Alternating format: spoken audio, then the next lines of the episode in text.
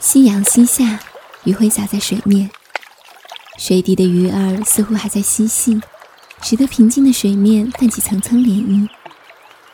不大不小的池塘，养着不多不少的鱼儿。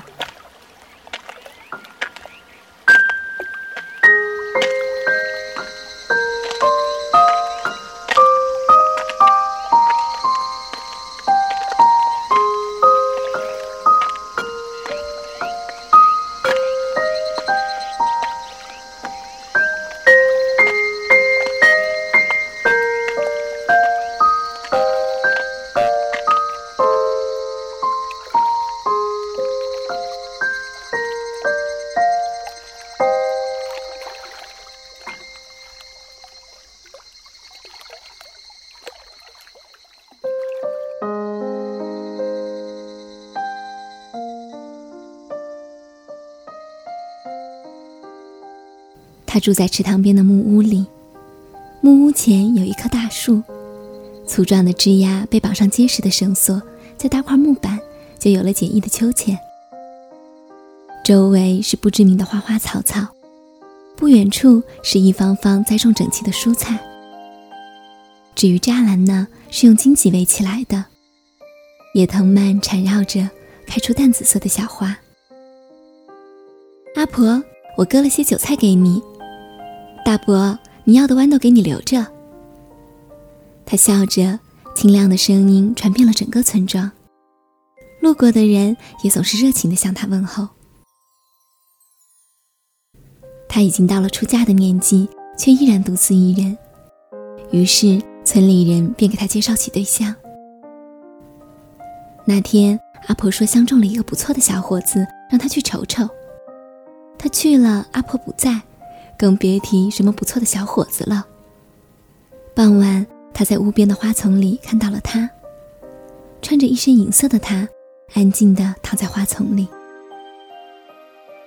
走近仔细一看，他才看清他的模样，看清他模糊的模样。嗯，是模糊的。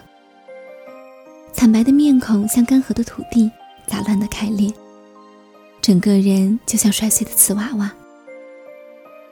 他不敢再走近，也不敢走开。他在想，他是怎么了？你还好吗？他看上去没有任何声息，一动不动，似乎也没有呼吸。不过，他看见他的唇微微动了一下，就像鱼一样，离开水的鱼。他急急地捧来一瓢水，小心翼翼地倒了一点在他嘴边。他的手一直在抖，所以无论多小心，水都不能如愿地流进他嘴里。不过，谁又能为一个没张口的人喝水呢？他蹲在旁边皱着眉，想着要不要去喊村民。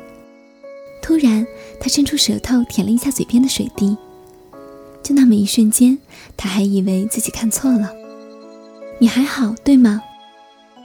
他用手把瓢里的水轻轻洒在他脸上。就像给盆里的小花浇水一样，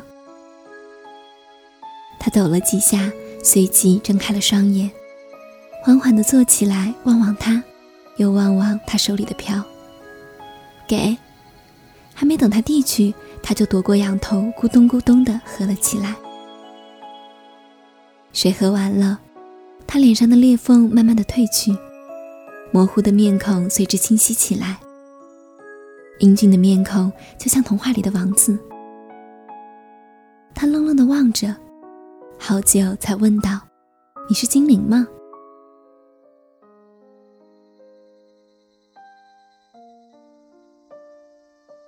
我是鱼，叫我鱼先生吧。”他笑着讲着他的故事。他说他是鱼，池塘里的鱼。他没事，只是因为不小心在花丛里睡过头了。不小心睡过头了，一条鱼在花丛里不小心睡过头了。他想着想着，自顾自地笑了起来。善良的姑娘，谢谢你救了我。她笑起来很好看。你可以许个愿望。他乐了，许愿，就像阿拉丁神灯一样。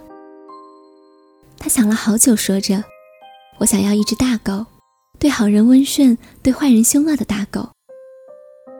荣华富贵、声名远扬，你都不要。”他不解问着：“我为什么要荣华富贵、声名远扬？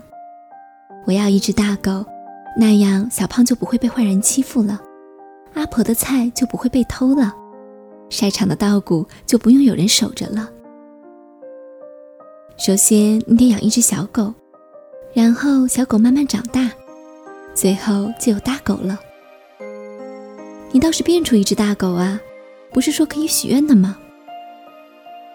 嗯，你的愿望我知道了，但我没说我会去实现。我是鱼，不是阿拉丁神灯。他想，如果他变成鱼，他一定会把它炖成汤。小南，阿婆不知道什么时候来的。捡到一只小狗，老太婆养不方便，送你了。阿婆怀里的小狗附和着叫了几声，水汪汪的小眼睛咕噜咕噜地转着，就跟个小孩似的。汪汪汪！他凑近小狗，禁不住逗着：“你是在和他讲话吗？”他逗小狗，他逗他。小伙子，你在这儿啊？阿婆眯着眼睛打量着他。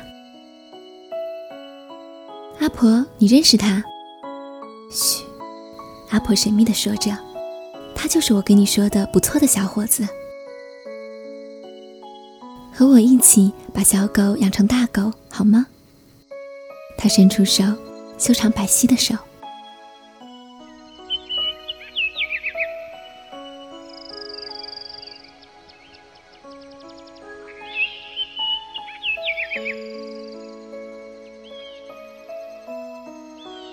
小鸟叽叽喳喳地在树枝上蹦着跳着，树枝调皮地刮着窗户，轻轻地刮着窗户，想要叫醒屋里熟睡的人儿，却又不忍心打扰。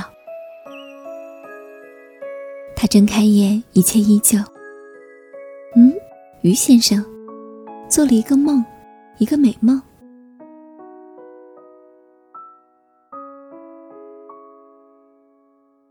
卧室门被谁推开了？阳光从门口溜了进来。一男子在阳光中走来，是那个一身银色的于先生。不过现在他穿的是休闲的白衬衫，还围着碎花围裙。身后一只大狗跟了进来，在他床边转悠着。男子宠溺地揉了揉他乱蓬蓬的头发，说着：“起床吃早餐。”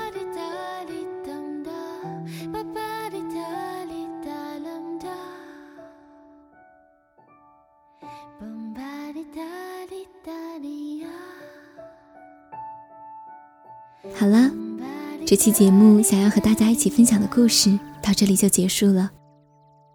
这里是纯色忧伤网络电台，我是主播洛宁，我们下期节目再见。